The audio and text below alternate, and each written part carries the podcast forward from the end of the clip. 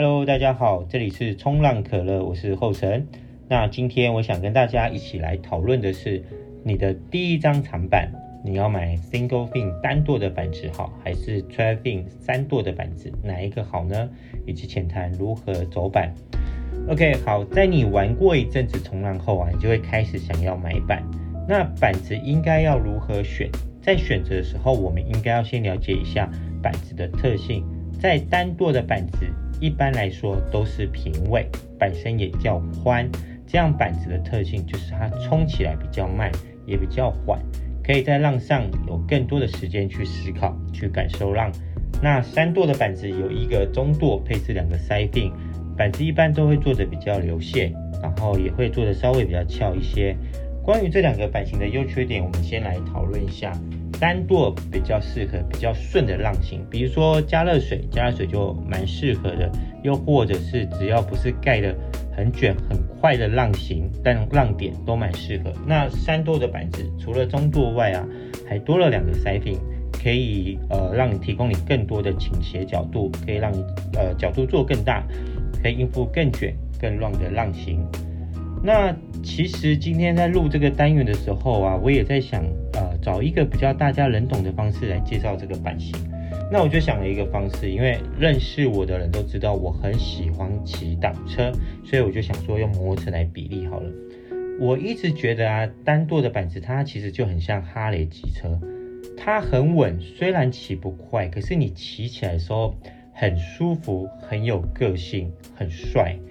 过弯方面都很 smooth，你可以在很顺畅的公路，不要太崎岖的山路骑，都可以骑得很舒服。但是如果今天你骑去赛道的话，你就会骑得很别扭，因为这么重的车要操控它，一定非常不灵活。那我就觉得三舵的板子啊，它其实就像街跑车。那我就先来说说为何我觉得它像街跑车而不是跑车，因为我都会。建议初学朋友啊，一开始买板子的时候，就买那种 all round 板型，全方位的这种板型，大浪小浪都可以玩，它就是都会在中间值，可圈可点。那街跑车的话，你平常在公路旅行或是山路都可以骑得很舒服。那你骑去骑赛道的话，只要换一下轮胎，做一下调整，就可以下场了。这个感觉就很像换换 side fin 啊的感觉，它也不会像。哈雷机车在赛道上你骑得那么别扭，那说到这边，大家是否能比较理解一些？OK，好，那其实，在继续讨论下去之前啊，我也想要跟大家来分享一下台湾这十年大家选购长板的改变。好，那像我自己一直也都有在比赛。那在早期十年前的时候，裁判大部分想要看到的长板就是可以做出类似短板的动作，比如说呃，run house 或是 off-lip 这种的，这样的分数就会很高。那走板被注重的比例相较来讲就蛮低的。那也不是说完全不注重板头架层，应该是说在评分的比例上，动作是做动作是百分之七十，走板是三十。那那时候走板的过程，脚法的细腻度其实就没有看得那么细了，所以你可以看到那个时期啊，好，选手就会一道浪都很专心的做动作，不会有太长、太太太哈扣、太惊险的板头架层。这个时候，国外选手使用的板子都以轻量化为主，较窄的板身、较翘的 rocker 接近短板的板尾。然后，为了这些选手为了达到轻量化，其实都会渐渐的舍弃了玻纤的板子，而选择更轻的 EPS 或是 Epoxy 的材质。所以在那个时期，你在市面上你能买到主流的板子，大概都是这种轻量化三舵的板子。那随着时代的改变，我的印象没错的话，大概在四年前，那 WSL 就是开始希望说长板应该要再做一些。只有长板才可以做得到动作，发挥长板的精髓。那什么是只有长板能做得到，而短板做不到的动作呢？OK，好，那第一个当然就是走板，第二个就是比较代表长板风格的转向，如屈膝转向、反脚屈膝转向等等的。这个时候你就会发现，来台湾比赛的 Pro 渐渐都会开始使用单舵的板子来比赛。因为单舵的板子在浪上冲起来比较缓、比较慢，很容易就可以凸显你走板走板的技巧与细腻度。那也因为这样带动了台湾所谓的复古长板的流行。其实我觉得这样也蛮好的，把单舵的风格带到生活中，呃，表示说冲浪这运动在台湾也越来越普及了。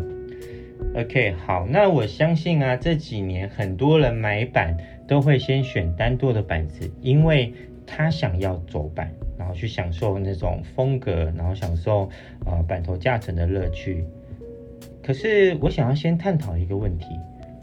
难道说你买了一张 single fin 的板子，会斜跑之后就拼命开始练习走板了吗？嗯，是这样吗？或许现在也是一些朋友也在用这样的方式练习。那如果你是一个这样的状态在练习走板的话，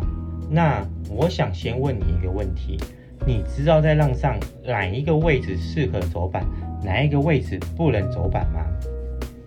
我觉得这答案其实很简单的，可以走板的点一定是越靠近浪头、浪越有力的地方，不能走板的点就是在浪尾，因为离浪头太远的话，那个浪就会没有力量，你这时候走板就会变得非常摇晃。那其实我也都是建议我的学生啊，他们一定要在中阶的时候才开始练习走板会比较好。像我自己的教学分为四个阶段：初阶、初中阶、中阶、中高阶。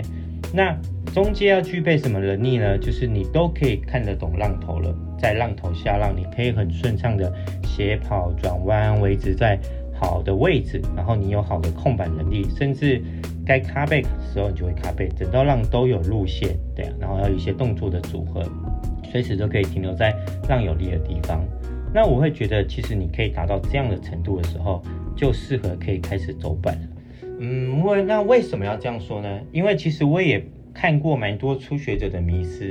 可能他还没有办法稳定好，呃，及操控好自己的板子，也在不是很了解浪况的情况下，都在不对的地方尝试走板。相对的，刚刚也有说到，如果你在不对的地方走板，板子一定是不稳定的。那再加上你本身控板能力没有那样好的时候，你就会觉得那个摇晃是加倍的放大。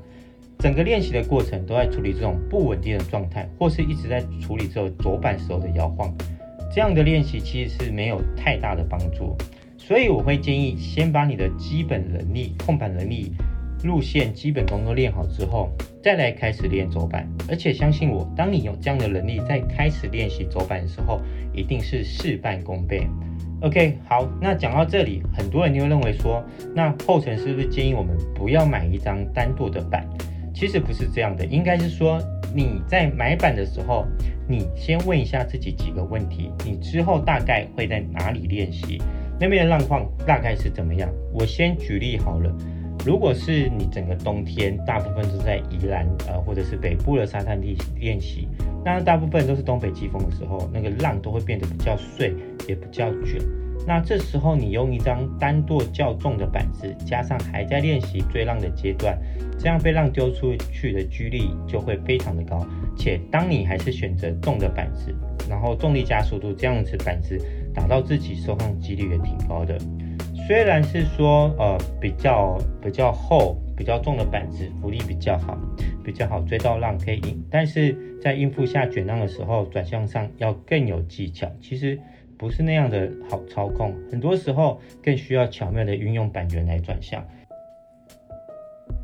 那如果你练习的地方都是在浪况比较卷的地方时，那这时候选择三度的板子，你也可以让你冲的比较轻松好学一些。好，那其实不管你选第一张长板选哪一个版型，其实。未来我都会建议这两个版型你都要拥有会比较好，因为冲浪啊确实要以当天的浪况来选择适合的版型去玩，也会玩的比较开心。